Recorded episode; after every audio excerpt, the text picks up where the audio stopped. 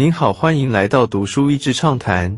读书益智畅谈是一个可以扩大您的世界观，并让您疲倦的眼睛休息的地方。短短三到五分钟的时间，无论是在家中，或是在去某个地方的途中，还是在咖啡厅放松身心，都适合。本书的作者是 TED Talk 的知名讲者尼尔·帕斯里查 （Neil Pasricha）。他在本书中提出九个要点，来帮助一个人活得自由、满足又快乐。这九个要点其实也不是什么划时代的创新想法或灵丹妙药，比较像是将他个人体验的经验总结与参考相关研究后，以平易近人、让人能够轻易同感的方式与举例，外加点出一些人在追求快乐时或多或少会碰上的盲点。在穿插一些精彩的案例故事后，就是这本读来十分有趣的。快乐是可以练习的。快乐是怎么来的？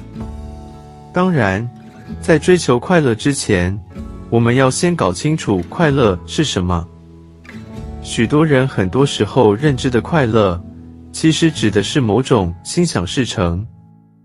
我们因为得到想要的，因为事情如我们所想。因此，我们快乐。反之，如果不如预期，或是非我们所想，我们就容易觉得不快乐。但是，作者在书中引用了大学教授对快乐的研究成果，在我们的快乐全员中，只有百分之十是因为我们所遭遇的事件，而不是像俗话说的人生不如意事十常八九。假设书中提到的，在我们的快乐全员中。只有百分之十是因为我们所遭遇的事件，这个理论是成立的。那么那些剩下的百分之九十是如何影响我们生活的快乐的感受呢？外在目标无法让你快乐。作者在书中分享了一个令人印象深刻的真实故事。他在多年前为自己设下一个单纯的目标，想要为自己连续一千天写下一千件美好的事物。但当他开始注意到部落格边栏的流量计数器逐渐攀升时，他为之感到振奋，并接着设定新目标：从一千万浏览人次、出书、上畅销榜第一名、蝉联冠军一百周、书被多国翻译、上电视秀、一本接一本的新书合约。但他却没有因此而变得比较快乐。于是他突然茅塞顿开，无论达成了多少外在目标。就是一心想要设下新的目标，并且惊觉外在目标无法帮助他成为一个更好的人，只有内在目标才具有这种功能。当你的所思、所言、所为能够和谐一致的时候，就是快乐。甘地，该怎么快乐？既然快乐与外在目标的关系不大，那自然就是剩下的内在目标才能让我们快乐。这时候就要问问自己，对自己来说，什么是快乐？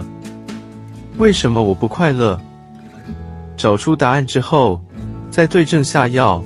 不只是这样，作者还写出了一个更加有效的方式，就是别时时将自己与社会的标准比较，适时放过自己，听从内心的声音，享受一件真正让你快乐的事。因为我们每个人心中都有一把快乐的尺。每个人都不同，时刻与人比较，只会让这把尺无所适从。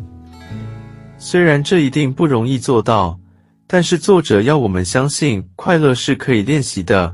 我们的快乐不该是取决于发生了什么，成就了什么，而是一种随时都能练习获得的能力。